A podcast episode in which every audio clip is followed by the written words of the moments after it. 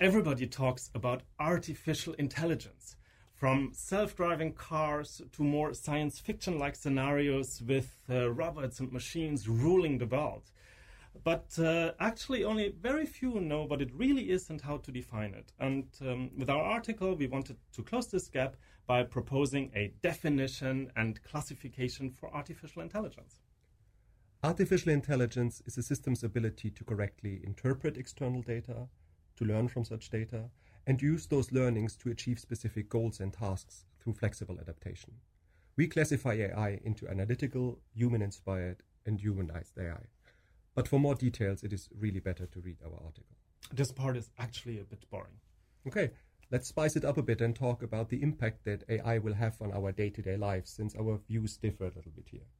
For me, AI will enhance human beings.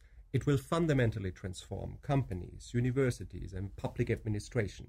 It will allow firms to target their customers with new and exciting and personalized offers, and this will be a tremendous value for all of us. I see a little bit uh, more potential for conflicts and issues due to the advances in artificial intelligence, upon we also talk a bit in the article, obviously.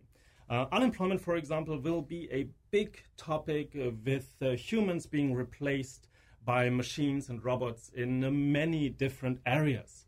And uh, such uh, concepts or ideas as the universal basic income will have to be discussed extensively. Further examples are fake news, uh, deepfakes, and their potential threat on democracy, or also China's and the US's dominance in this artificial intelligence race and its consequences for Europe of the future.